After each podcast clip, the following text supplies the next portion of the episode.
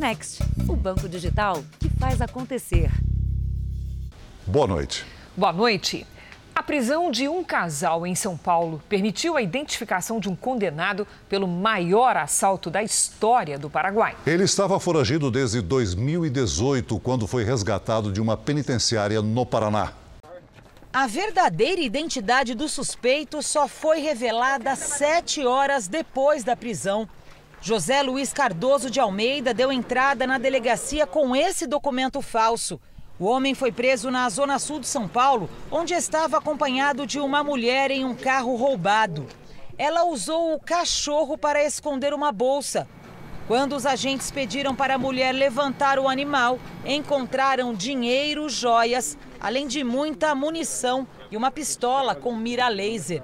Geralmente eles utilizam cachorro, crianças, né, de um modo a causar aí ao policial uma falsa impressão de normalidade, de família, né? Aqui o senhor pode ver, esse mecanismo aqui ele é proibido no Brasil, tá? Ele faz a pistola virar uma metralhadora, né? Segundo a polícia, José Luiz Cardoso de Almeida apresentou o documento falso porque estava foragido desde 2018. Ele tem duas condenações, uma por roubo e outra por latrocínio. Os investigadores descobriram a verdadeira identidade dele porque as digitais escolhidas aqui na delegacia não batiam com as do documento apresentado por ele. De acordo com a investigação, José de Almeida é um perigoso assaltante que integra a cúpula do PCC. Ele estaria envolvido no maior roubo da história do Paraguai em 2017. Com armamento de guerra e explosivos, a quadrilha roubou 120 milhões de reais de uma empresa de transporte de valores. No mesmo ano, um arsenal que estava guardado em um carro na zona norte da capital foi apreendido. Na época, a polícia concluiu que as armas e munições pertenciam a José Luiz Cardoso de Almeida, que cumpria pena no Presídio Federal de Segurança Máxima de Catanduvas, no interior do Paraná. Ele estava nas ruas desde 2018, quando foi resgatado em uma fuga cinematográfica do presídio de Piraquara, também no interior do Paraná. O advogado de José Luiz nega a participação do cliente em crimes. O José Luiz ele não participou de roubo algum, tampouco da Proseguro Paraguai. Essa história de que cachorro estava dormindo sobre mala com armamento é fantasiosa. Veja agora outros destaques do dia. Senadores aprovam convocação da ex-mulher do presidente Bolsonaro. Comissão da Câmara aprova projeto que prorroga a desoneração da folha de pagamento. Ministério da Saúde conclui a entrega da primeira dose contra a Covid a toda a população adulta. E na série especial, o relato de uma jovem que fugiu do bullying, se escondendo também da família.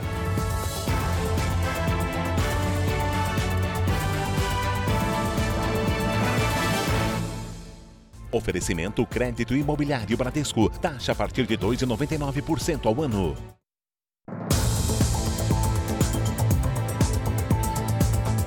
A polícia já identificou um homem suspeito de atirar em Lucas do Vale, neto do narrador esportivo Luciano do Vale. Lucas foi baleado durante um assalto na zona sul de São Paulo. Pouco antes das seis e meia da manhã, os assaltantes chegaram. Um deles pilotava uma moto. O comparsa, que havia acabado de descer da garupa, foi quem atirou em Lucas do Vale, de 29 anos. No momento do disparo, o criminoso na moto foi embora. Quando o atirador correu até a esquina, se deu conta de que havia sido deixado para trás e voltou para fugir no carro da vítima. Dois quilômetros adiante, o veículo foi abandonado, bem perto de Heliópolis, a maior comunidade de São Paulo.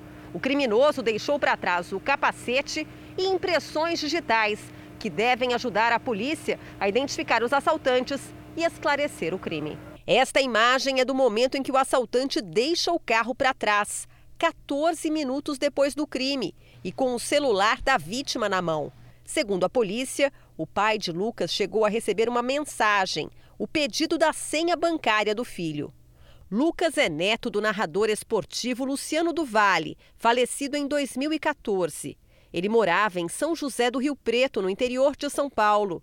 Tinha acabado de estacionar em frente a uma quadra, onde pretendia treinar e costumava prestar alguns serviços de marketing. Está na UTI em estado gravíssimo e completa 30 anos no próximo sábado.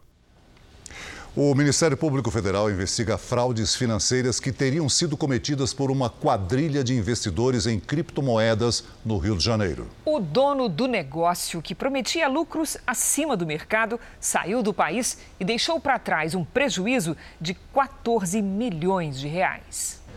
Essas são imagens da nova vida em Dubai, país para onde Luiz Gustavo Souza de Pontes Galvanho fugiu depois de entrar na mira da polícia, suspeito de aplicar um golpe milionário. Os caras estão soltos, curtindo a vida, com o meu dinheiro, entendeu? Acabou com a minha vida, acabou. Eu não tenho dinheiro nem para passagem, cara. Robson acreditou nas promessas feitas por Luiz Gustavo.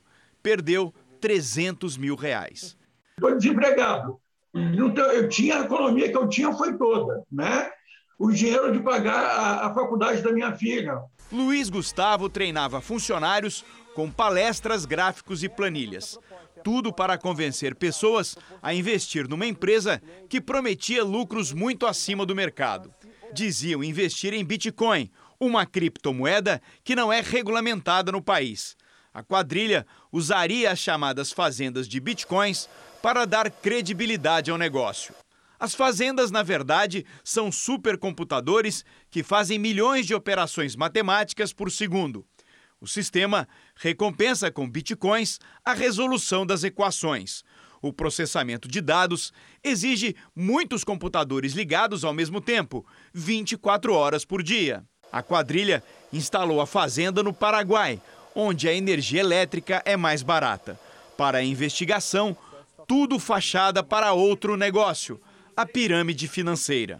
O que havia era uma aparência de legalidade na constituição da, da, dos contratos da empresa e um, uma falsa informação de que haveria algum investimento. Na verdade, os novos empréstimos pagavam os, eh, os empréstimos anteriores. E assim circulava, e, caracterizando a pirâmide financeira. Um dos sócios investigados, Tiago Aquiles Alves Braga, contou em depoimento que também participava da captação de clientes e que recebia entre 5% e 10% do valor de cada contrato.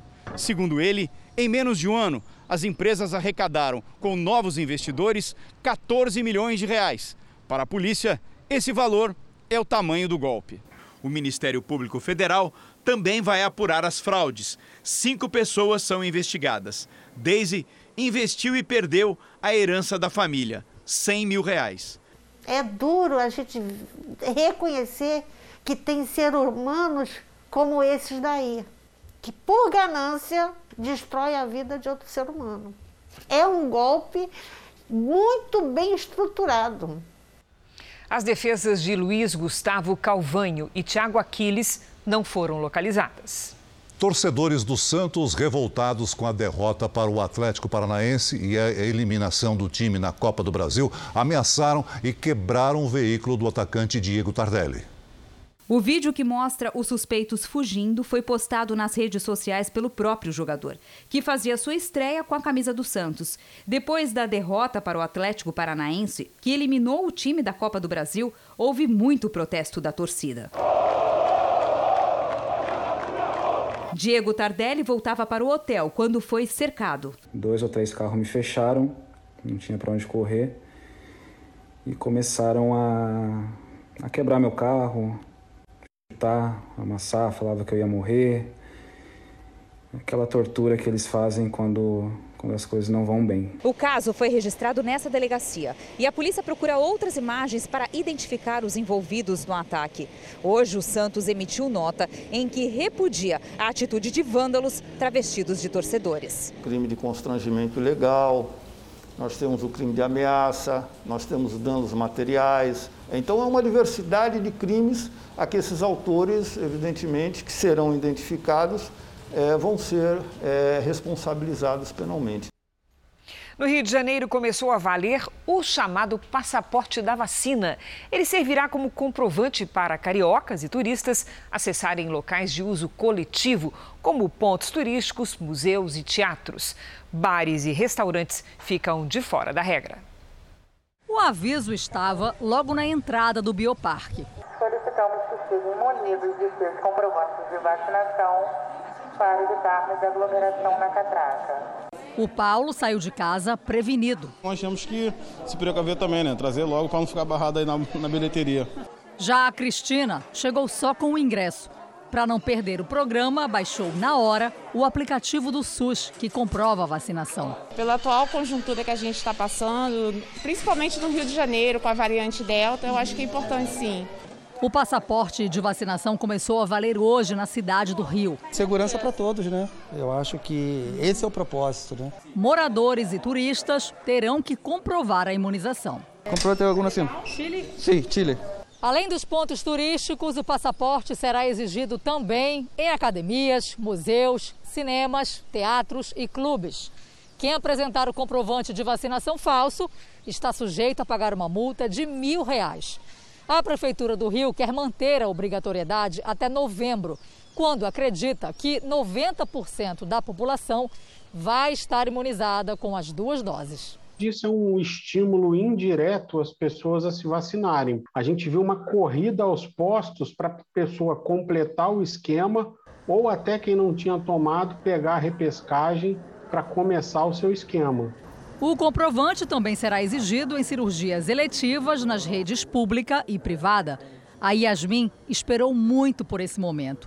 Hoje chegou o dia da faixa etária dela. Tomem vacina porque é muito importante para proteger você e os outros em sua volta. O Ministério da Saúde anunciou já ter liberado vacinas para a primeira dose de toda a população adulta do Brasil. Hoje chegou mais um lote de 2 milhões de doses do imunizante da Pfizer. A distribuição do novo lote para os estados aconteceu no Aeroporto Internacional de Guarulhos, em São Paulo. Hoje, no mês de setembro, dia 15 de setembro, nós já atingimos mais de 260 milhões de doses de vacina distribuída. Mais de 210 milhões de brasileiros já receberam doses de vacinas. Mais de 90% da população brasileira acima de 18 anos vacinado com a primeira dose. Mais de 50% da população brasileira adulta vacinada com duas doses de vacina. Os ministros das Comunicações e da Casa Civil acompanharam a entrega. Não chegou uma vacina nesse país que não fosse adquirida pelo governo do presidente Bolsonaro. Então, isso é um número histórico. Nós chegamos agora à distribuição da primeira dose. Falta pouco para chegarmos à linha de chegada, que é termos toda a população nacional imunizada. O ministro Queiroga também anunciou a redução do intervalo entre a primeira e a segunda doses da Pfizer de 12 para 8 semanas. O Ministério da Saúde recebeu hoje do Butantan as vacinas de Coronavac que faltavam para cumprir o contrato de 100 milhões de doses. Também hoje, o Ministério entregou ao governo de São Paulo 450 mil doses da vacina da AstraZeneca.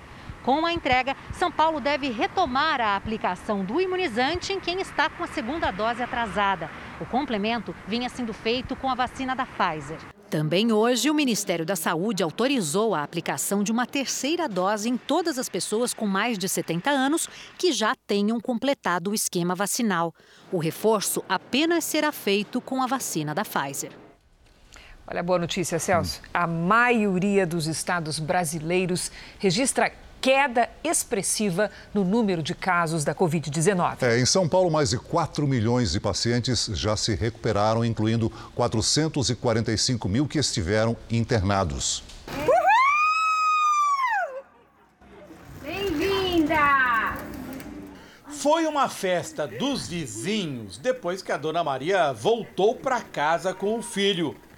50% dos pulmões comprometidos e ele escapou da UTI e da intubação. Não é só a Dona Maria que tem o que comemorar. Nas últimas 24 horas, o Brasil teve o menor número de novos casos de Covid desde 9 de novembro de 2020. São Paulo teve apenas 986 casos nas últimas 24 horas, quando no pico foram mais de 26 mil. Na Bahia, os números agora são muito próximos dos do início da pandemia.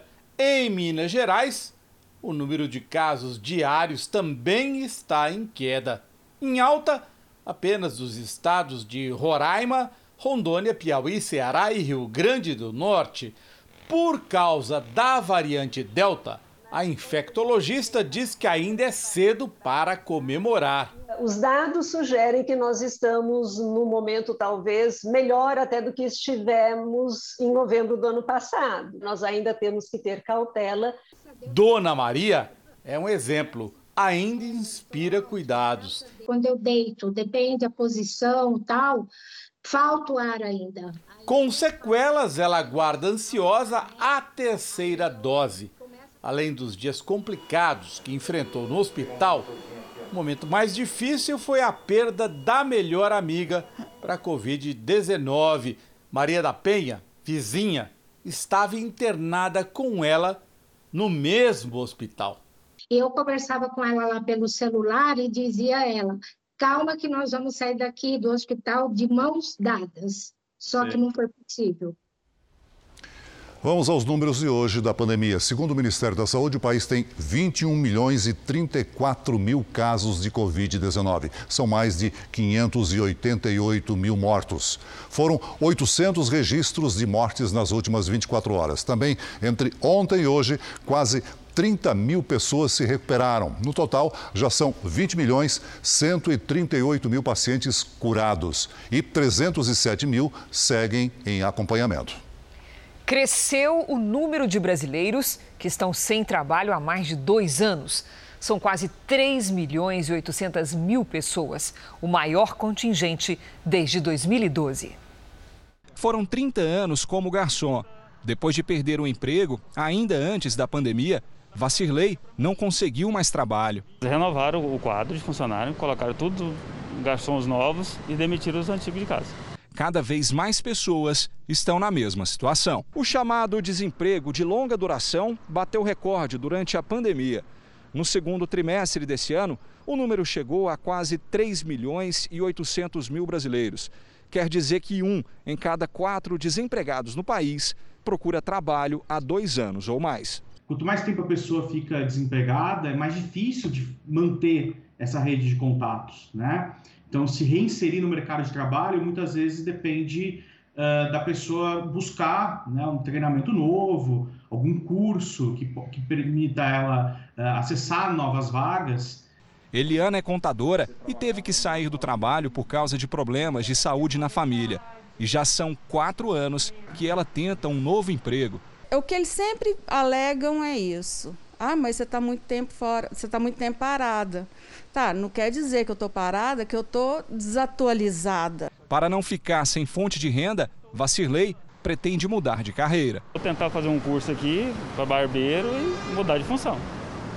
Vamos agora ao vivo à Ásia, porque sobe a tensão na região. A Coreia do Norte e a Coreia do Sul lançaram novos mísseis balísticos. Quem tem os detalhes sobre este assunto é a nossa correspondente Silvia Kikuchi. Boa noite, Silvia. Oi, Cris, Celso. A Coreia do Norte foi quem lançou primeiro dois mísseis balísticos de curto alcance. Eles caíram no Mar do Leste, dentro da zona econômica exclusiva do Japão. O primeiro-ministro japonês classificou o teste como ultrajante. Menos de três horas depois, a Coreia do Sul disparou pela primeira vez um míssil balístico a partir de um submarino e se tornou o sétimo país a dispor dessa tecnologia.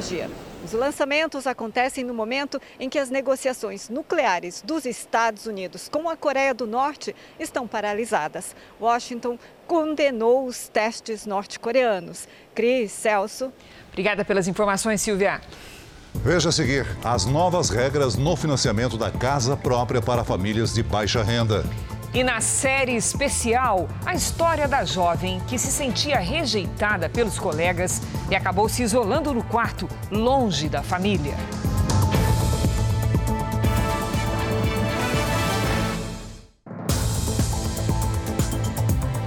O programa habitacional Casa Verde e Amarela do governo federal ganhou novas regras. As mudanças no programa foram anunciadas em evento no Palácio do Planalto. Uma delas é o aumento do valor do imóvel financiado em até 15%. As taxas de juros serão reduzidas. Na faixa de renda familiar de até 2 mil reais, os juros serão de 4,5% ao ano. Para moradores do Norte e Nordeste, ficam ainda menores, 4,25%. A entrada passa a ser reduzida ou zerada para as famílias com renda mais baixa. Isso só será possível nos estados que garantirem a contrapartida de 20% do valor do imóvel. Inicialmente 10, temos mais quatro conversando. E qual é, o que significa essa parceria? Nós já damos um subsídio. Esse subsídio diminui a necessidade da entrada, porque a grande dificuldade de se ter acesso ao imóvel é ter o recurso suficiente para dar entrada, não é a prestação. Com essa parceria, os estados se comprometem conosco para aumentar esse subsídio inicial. A prestação do imóvel vai ficar bem menor e mais acessível para um conjunto maior de brasileiros. Nós estimamos inicialmente mais de 150 mil novas unidades habitacionais que serão ofertadas, além daquelas que estão disponibilizadas dentro do programa. O evento de hoje fez parte de um esforço do governo por uma agenda positiva depois de dias de intensa crise política provocada pelos embates entre o presidente Bolsonaro e ministros do Supremo.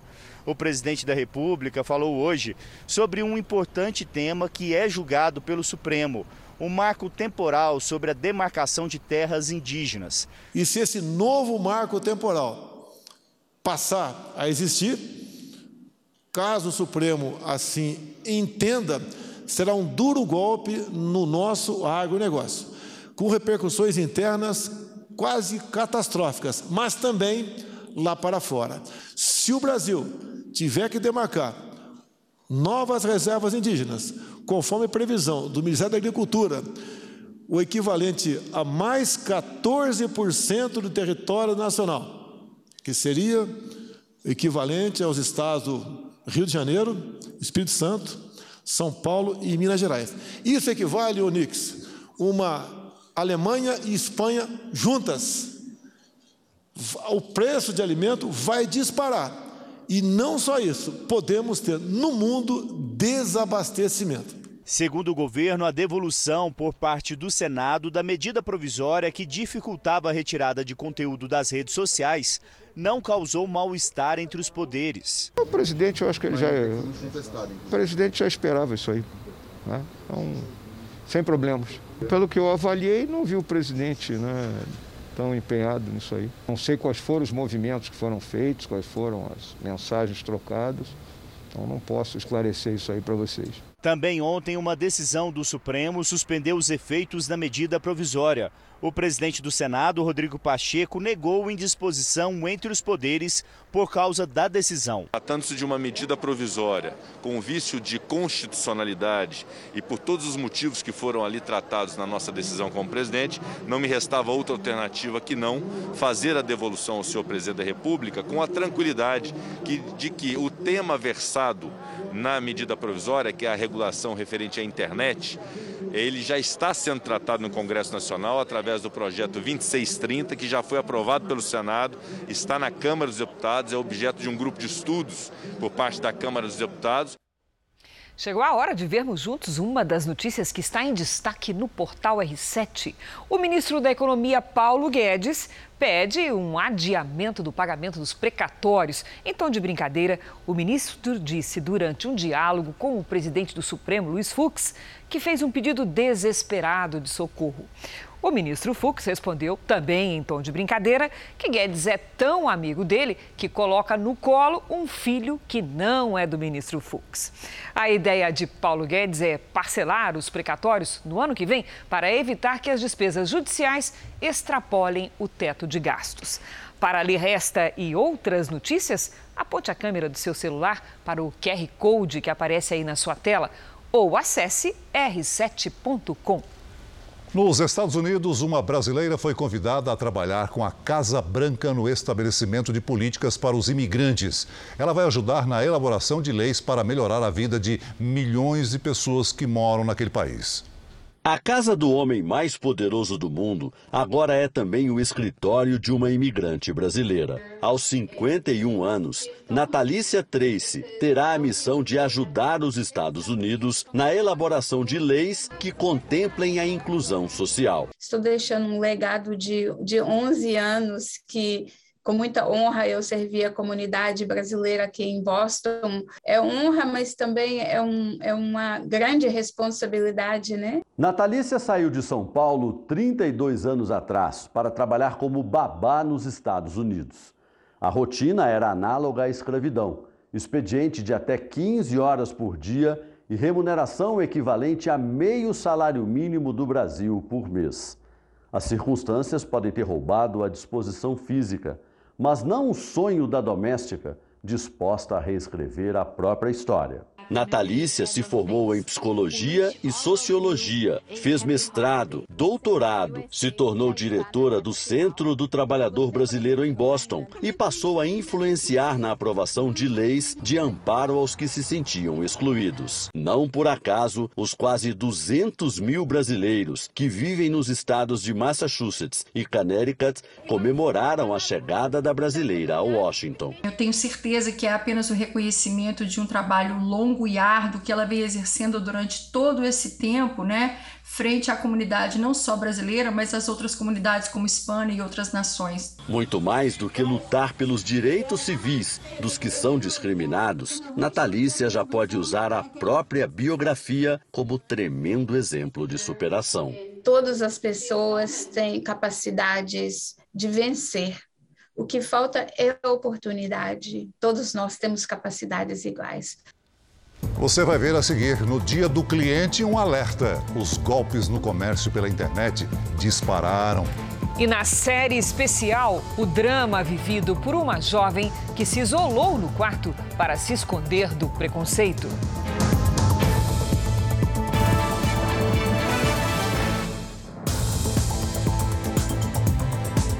A tecnologia acelera a compra e a venda de produtos, mas os golpistas também se aproveitam dessas facilidades. No dia do cliente, especialistas reforçam os cuidados que é preciso ter na hora de negociar pela internet. Faz tempo que Júlia compra pela internet, mas o relógio que ela pagou há mais de um ano nunca chegou. Eu liguei na plataforma e falaram que essa venda nunca foi feita. Me alertaram que poderia ter sido um golpe. A pandemia fez o comércio online disparar e os golpes também. Pesquisa de uma das maiores plataformas de compra e venda do país elencou os crimes mais comuns nesse tipo de comércio. 23% dos casos são de roubos de dados e 25% de vendas falsas, em que o consumidor paga e não recebe o que comprou. Mas o maior risco, segundo a pesquisa, está em vender um produto pela internet. 42% dos golpes acontecem nessa hora. E existem quadrilhas especializadas em todos esses tipos de crime. A tecnologia hoje ela nos auxilia muito nessa situação da gente conseguir ter uma praticidade no nosso dia a dia, mas por outro lado ela traz uma série de riscos em que as pessoas precisam ter muito cuidado ao utilizar ou disponibilizar dados pessoais na internet. Especialistas em segurança digital recomendam evitar negociações apressadas. Antes de comprar algo, pesquise sobre o vendedor. O mais importante nesse momento é a pessoa se ater aos dados que constam ali no boleto, verificar essas informações, sempre ter o máximo de atenção para tentar uh, não cair nesse tipo de golpe. Quando for vender pela internet, só entregue o produto depois de confirmar que o dinheiro já caiu na conta. Foi o golpe do relógio que deixou Júlia mais atenta na hora de vender o notebook dela na internet. O golpista chegou a falsificar um comprovante de pagamento. E eu fiquei meio assim e liguei na plataforma. Mas a moça falou que é, não tinha nenhuma venda registrada pela plataforma e poderia e era um golpe. No fim, Júlia desistiu da negociação virtual e vendeu o notebook para o pai dela. Às vezes eu posso até ir lá usar, né? Pelo menos é meu, meu pai, então eu já posso tirar uma casquinha do computador que era meu. O prefeito do Guarujá, no litoral de São Paulo, foi preso em uma operação da Polícia Federal. Os policiais investigam um suposto esquema de desvio de dinheiro. O prefeito Walter Suban, do PSDB, e o secretário de Educação, Marcelo Nicolau, foram presos em flagrante e levados para, uma sede, para a sede da Polícia Federal, onde prestaram depoimento. No começo da noite, os dois foram encaminhados ao Centro de Detenção Provisória de São Vicente. A CPI da pandemia aprovou hoje a convocação de Ana Cristina Vale, ex-mulher do presidente Bolsonaro. Na sessão de hoje, depois Marconi Albernaz, que teria feito lobby para fechar o contrato da Covaxin. Os ânimos já começaram acirrados. Marconi Albernaz, que deveria ter prestado depoimento em 2 de setembro, mas apresentou um atestado médico de 20 dias, disse que não compareceu porque não foi intimado pessoalmente. A troco de que o senhor foi atrás de um atestado médico? A primeira pergunta que eu lhe faço, a troco de quê que o senhor foi atrás de um atestado médico? O senhor chega aqui com uma marra, olha, não fui comunicado. Não, de forma alguma. Ele negou ser lobista e disse ter sido procurado pela Precisa Medicamentos para assessorar de forma técnica a empresa na venda de testes rápidos ao Ministério da Saúde. Se eu fosse um lobista, eu seria um péssimo lobista porque eu jamais fui capaz de transformar minhas relações sociais em contratos e resultantes e resultados econômicos milionários, conforme falsamente divulgado pela imprensa. Marconi Albernaz aparece em uma troca de e-mails entre ex-diretores da Precisa e o ex-diretor de logística do Ministério da Saúde, Roberto Dias. A mensagem é um passo a passo de como Roberto Dias deveria agir na licitação de testes rápidos para beneficiar a Precisa. A mensagem, segundo Marconi, foi elaborada pela parte técnica da empresa. Quem é que representa a parte técnica da Precisa? Eu desconheço. Mas homem, mandou mensagem para o senhor. Não, quem mandou essa mensagem, salvo engano, foi o Danilo, mas segundo ele, foi a. Danilo Trento. A parte técnica da Precisa que formulou essa. É a, é a Manuela? Não conheço, senhor senador. Marconi se declarou amigo de um dos filhos do presidente Bolsonaro, Jair Renan, da mãe dele, Ana Cristina Vale, ex-mulher do presidente, e da advogada de Bolsonaro, Karina Cufa. Qual é a sua relação, na complementação da pergunta que já foi feita, já foi respondida é, positivamente, qual é a sua relação com Jair Renan Bolsonaro? De amizade. Hein? Amizade. Que, que negócios Vossa Senhoria mantém com Jair Renan Bolsonaro? Nenhum tipo de negócio. É, o senhor conhece outras pessoas da família Bolsonaro? Não. Nenhuma outra pessoa da família Bolsonaro? Não. O senhor não conhece o presidente? Não. Não conhece os outros seus filhos? Não. Ana Cristina Bolsonaro. Conheci pelo fato dele me apresentar, né, a mãe do Renan. A CPI transformou Marconi Albernaz em investigado e enviou ao Ministério Público um pedido para que seja analisado se ele pode ser preso por falso testemunho.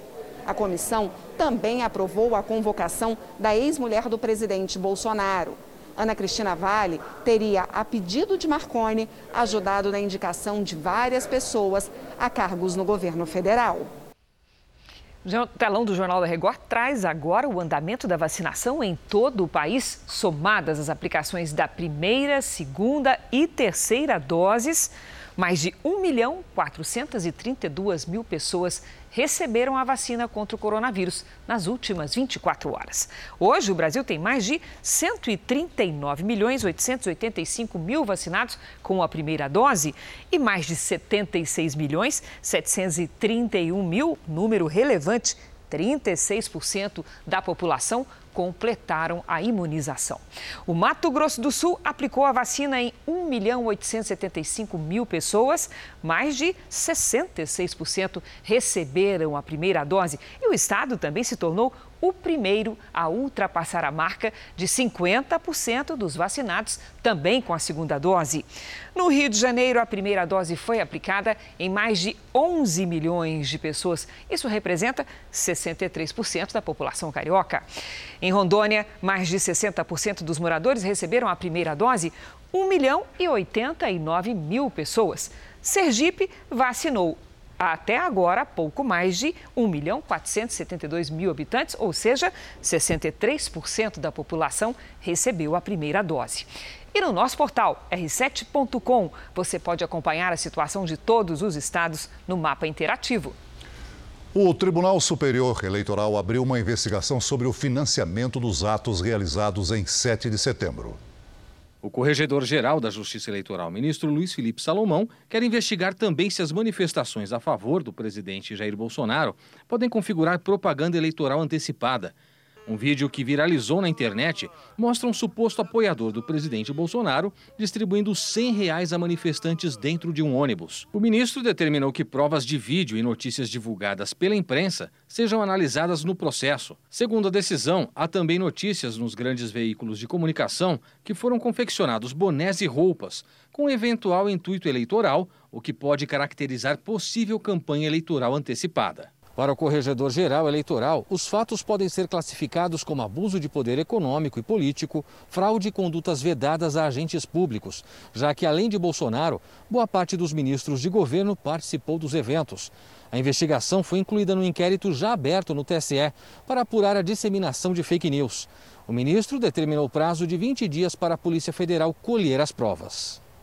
A Comissão de Finanças e Tributação da Câmara dos Deputados aprovou hoje a prorrogação para o ano que vem da desoneração da folha de pagamento para os 17 setores da economia que mais empregam no país. Para valer em 2022, a medida precisa tramitar com urgência na Câmara e no Senado. A aprovação foi por votação simbólica, mas antes houve intensa negociação entre os líderes partidários para o projeto avançar e evitar a suspensão do benefício a partir de 1 de janeiro do ano que vem. O texto segue para análise da Comissão de Constituição e Justiça, mas um pedido de urgência pode levar a decisão diretamente para o plenário. Os parlamentares estão otimistas. Já por parte das bancadas, do plenário, um sentimento de maioria consolidada, precisa agora amadurecer com o governo, presidente Arthur Lira e o colégio de líderes para levar o requerimento de urgência e a votação do mérito a plenário.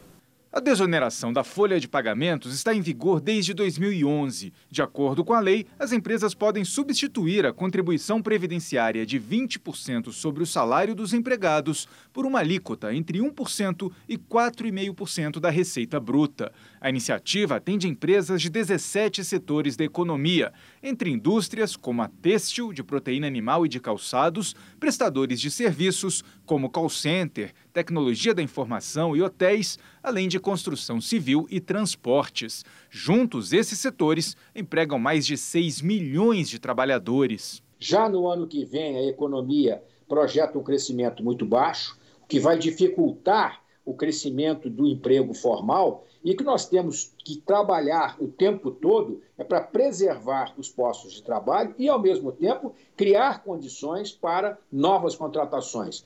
Se aprovado na Câmara e no Senado, o projeto vai ao presidente Bolsonaro, que ainda pode vetá-lo. O Congresso tem a prerrogativa de derrubar o veto do presidente. Mas com ou sem veto, a tramitação deve estar concluída até o final do ano. E uma eventual indefinição pode afastar investimentos. Nós estamos numa situação de total indefinição se vamos poder incentivar essa criação de empregos, se vamos ter as empresas saudáveis ou vamos ter uma demissão em massa. Vamos agora com a opinião de Augusto Nunes. Boa noite, Augusto. Boa noite, Cris. Boa noite, Celso. Boa noite a você que nos acompanha. A prorrogação da desoneração da folha de pagamento para 17 setores da economia foi mais que uma decisão correta da Comissão de Finanças e Tributação da Câmara dos Deputados. Nesta quarta-feira, ocorreu o triunfo do bom senso. A aprovação se deu por unanimidade, de forma simbólica e sem discussão.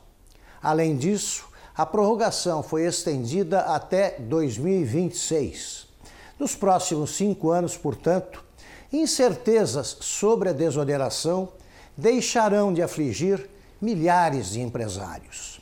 Eles temiam a necessidade de recorrer a demissões em massa para sobreviver ao retorno da carga tributária de 20% sobre a folha de pagamento.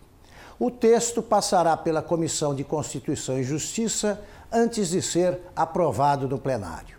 Relator do projeto, o deputado Jerônimo Gorgen lembra que a medida continua provisória Assim, é preciso buscar, sem demora, formas de compensação que permitam a eliminação definitiva do custo da folha em todo o setor produtivo brasileiro. Previsão do tempo. Áreas do norte de Minas, do Tocantins e do Piauí completaram 200 dias sem chuva. Quando é que devemos ter mudanças nessas áreas? Vamos saber com a Lidiane Sayuri. Boa noite, Lid. Vai demorar? Infelizmente vai demorar sim, viu, Cris? Boa noite para você, para o Celso, para você aí do outro lado. Olha, as nuvens estão concentradas neste momento sobre o sudeste, centro-oeste e a região norte. Esse tempo seco aumenta o número de queimadas. A Bahia já registrou quase três vezes mais focos que no ano passado. E além das queimadas, o nível dos reservatórios também preocupa. A usina hidrelétrica de Ilha Solteira, a maior de São Paulo, opera nesta quarta-feira com 300 222,94 metros. 1,09% abaixo do mínimo estabelecido em condições normais, que é de 323 metros. Como estamos em situação de crise hídrica, o volume mínimo para que o fornecimento não seja interrompido passa a ser de 314 metros. Nesta quinta, o sol aparece e o tempo fica firme em todas as áreas claras aqui do mapa, inclusive no Rio Grande do Sul. Agora, entre São Paulo e Mato Grosso do Sul, uma frente fria espalha muitas nuvens. No litoral paulista e no Rio de Janeiro, a chuva é persistente e há risco de deslizamentos. Em alguns pontos do Paraná e de Santa Catarina, tem chance de temporais, ventania e granizo. No norte e no litoral do Nordeste, pancadas de chuva. À tarde, em Porto Alegre, faz até 20 graus. No Rio de Janeiro, 24. Em Campo Grande, 31. Em Palmas, 39. Em Belém, risco para chuva forte, com 33 graus. Em São Paulo, dia nublado, com chuva fraca e máxima de 18. Na sexta-feira, para de chover e a temperatura já sobe. Tempo Delivery. Vamos atender o pedido do Kennedy, da cidade de Joinville, Santa Catarina. Bora, Kennedy aí na tela. Seguinte, Kennedy, quinta e sexta serão dias cinzentos e chuvosos. Máximas de 17 e de 18 graus. No sábado também tem previsão de chuva, mas aí com aberturas de sol. Faz até 24. Atendemos o pedido do Elton de Cajazeiras, na Paraíba. Elton, seguinte, nada de chuva aí no sertão da Paraíba, viu? O calor não arreda o pé. Máxima de 34 graus nos próximos dias, com a umidade bem baixa nas horas mais quentes. Faça como eles e participe do nosso Tempo Delivery pelas redes sociais. Mande a sua mensagem com a hashtag você no JR. Até amanhã, gente. Obrigada, Lidy. Até lá, Lidy. Portugal alcançou hoje a maior taxa de vacinação do mundo. Cerca de 80% da população está totalmente imunizada. Postos sem filas. Esse é o cenário em todo o país que agora imuniza adolescentes com mais de 12 anos. Segundo a Universidade de Oxford, Portugal hoje é a nação com o maior percentual de pessoas com o ciclo completo de vacinação contra a Covid-19 em todo o mundo um contraste em relação ao continente africano, que tem apenas 3,5% da população vacinada. Uma desigualdade que fez a União Europeia anunciar a doação de mais 200 milhões de doses, além das 700 milhões que já foram distribuídas para países de baixa renda. A meta do governo português é alcançar a marca de 85% da população totalmente imunizada ainda este mês para avançar com a última fase do plano de reabertura da economia. Se tudo correr bem, as restrições impostas pela pandemia em todo o país terminam em outubro. Na França, foi dia de colocar em prática a lei que obriga a vacinação dos profissionais da saúde. Quem se recusar pode até ser suspenso. Muitos trabalhadores do setor reforçaram os protestos contra a obrigatoriedade. E agora as unidades de saúde temem a falta de pessoal nos hospitais e nos lares de idosos. O jornalismo do Grupo Record é aquele em que os brasileiros mais confiam. É o que diz um estudo feito por uma das maiores agências de notícias do mundo em parceria com a Universidade de Oxford, na Inglaterra. O prestigiado Reuters Institute fez um relatório sobre a confiança do público nos principais veículos de comunicação em diversos países, entre eles o Brasil. O estudo revela que o Grupo Record, com a Record TV, a Record News e o portal R7, é o veículo de mídia com maior nível de confiança dos brasileiros, com um índice que chega a 68%. O Grupo Record aparece à frente de outras emissoras de TV, bem como estações de rádio, jornais e portais da internet. O Reuters Institute usou dados coletados pelo Instituto Datafolha. Nosso time agradece a sua confiança. A nossa série especial de hoje vai contar a história da Isabelle. A jovem foi vítima de bullying na escola, se sentia estranha e rejeitada pelos colegas. As dores emocionais fizeram a garota se isolar no mundo paralelo e passar a maior parte do tempo dentro do quarto. Uma atitude que ergueu uma barreira no relacionamento com a mãe, que não fazia ideia dos sérios problemas que a filha enfrentava. Uma a cada seis crianças no mundo é afetada por algum transtorno mental. No Brasil, uma a cada quatro apresenta sintomas de depressão e ansiedade em níveis elevados, ou seja, já precisa de ajuda médica. Na maioria das vezes, o diagnóstico é tardio e o problema não recebe o tratamento adequado. Nós, como adultos, precisamos aprender a, a, tratar das nossas tristezas, das nossas frustrações, para ensinar os nossos jovens. Os pais precisam assumir os seus papéis.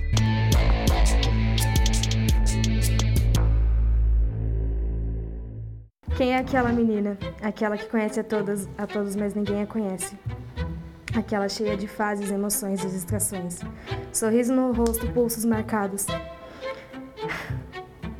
Olhos claros, cabelos dourados e espelho quebrado. Difícil acreditar que a jovem criativa, que escreve e declama poesias assim, por tanto tempo foi excluída na escola e nos corredores ganhou o apelido de Menina Estranha. Eu vivia nesse mundinho da lua, sempre escrevendo, desenhando. No caso de Isabelle, o preconceito veio primeiro por não se encaixar nos padrões, que de alguma forma estava fora das redes. Eu me sentia muito rejeitada. Eu achava que. Eu coloquei o, o rótulo em mim de que eu era estranha, por gostar de coisas diferentes. Coloquei o rótulo que ninguém ia ser meu amigo, que as pessoas me, me olhavam torto. Quanto mais o mundo de fora parecia estranho, distante, pouco acolhedor, mais Isabelle se recolhia a um universo particular. Pouco nas redes sociais, na internet, como muitos adolescentes, mas tantas vezes dentro do próprio quarto. Até que as dores emocionais foram deixando marcas pelo corpo e a vida foi ficando parecida com cenas dramáticas dos filmes e das séries de TV. Mas posso te fazer sentir o que eu senti. Ainda não sabe de toda a história. Teve um dia que. Isso foi na terceira série. Eu abaixei para pegar uma borracha porque eu estava desenhando. A professora estava na porta e dois meninos me jogaram no chão e começaram a me chutar. Isso na sala de aula. E até hoje eu não entendo por quê. Mas isso foi uma coisa que me marcou bastante. Eu acho que foi o que virou a chave. O isolamento criou um abismo entre o quarto e a sala de casa, entre filha e pais. A gente está vendo que os, hoje os quartos são verdadeiras cavernas, né? E ainda tem mais, eles se apropriam desse espaço como sendo é, deles intocáveis. São mundos bem paralelos, na verdade. Não falam a mesma língua? Não. E o que, que isso causa? Muito conflito dentro da família. É muita gritaria, muito barulho muito de um querer ser mais do que o outro, querer achar que tá certo. E na verdade tá os dois tentando se expressar só que de forma errada. Ninguém tá ouvindo e tá todo mundo querendo falar. Para Dona Hermínia, o celular ergueu muros, aumentou a distância. Essa geração deles é tudo no quarto, é, mal fala com os pais. Muitas amiguinhas dela que com o mesmo problema de autoestima, de ficar no quarto e não, não ter relacionamento com os pais.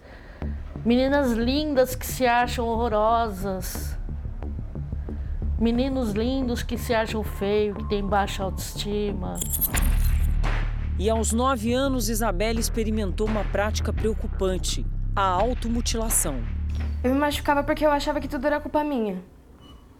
Eu achava que a forma na qual as pessoas me tratava, tratavam era tudo culpa minha.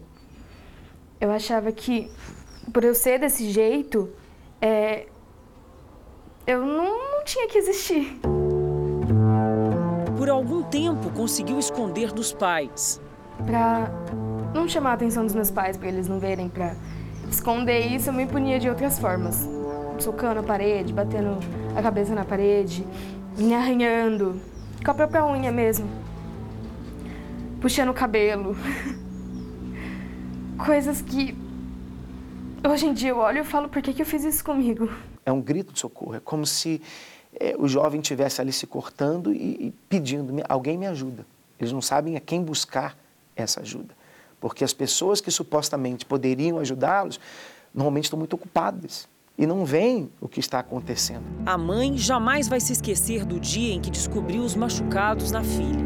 O que, que a senhora sentiu? Nossa, eu senti meu. Assim, nossa. Ah, me senti impotente. Impotente, vontade de, sei lá. E meu peito se, saindo, meu coração saindo fora do peito. Foi nesse dia que eu acabei tendo uma ameaça de infarto. Isabelle conta que assistir a séries de TV com motivações parecidas também serviu de gatilho. Eu assisti na época e eu não estava 100% bem, eu tinha uns 15 anos, eu acho. E foi um gatilho. Eu fiquei muito mal durante uma semana. É, eu fiquei bem depressiva, assim, de me isolar no meu quarto, ficar na minha, não falar com ninguém. O sofrimento da filha alimentava a culpa da mãe, que se sentia impotente, perdida. Eu estava no quinto semestre de faculdade e tal, aí eu, eu pensei até em parar, porque eu achava que era por causa dela, de, de, dela, de eu estar saindo, de eu estar fazendo alguma coisa, de ficar o dia todo fora, mas eu falei, não, eu vou terminar e vou tentar ajudar. De repente ela não vai falar verbalmente, ela não vai chegar, mãe, estou precisando de atenção, mãe, eu quero que você me, me dê carinho, eu quero que você, eu estou precisando.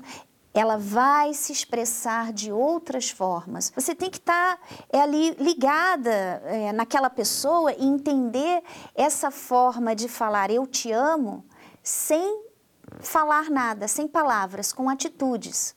O que Isabelle aprendeu com grupos de apoio e especialistas teve que virar lição para a família inteira. Sentar e conversar sem briga. Sem um achar que está certo, mais certo do que o outro. Sem orgulho também, porque o orgulho atrapalha bastante. O Jornal da Record termina aqui. E à meia-noite e meia tem mais Jornal da Record. Fique agora com a novela Gênesis. A gente se vê amanhã. Até lá. Boa noite e até amanhã.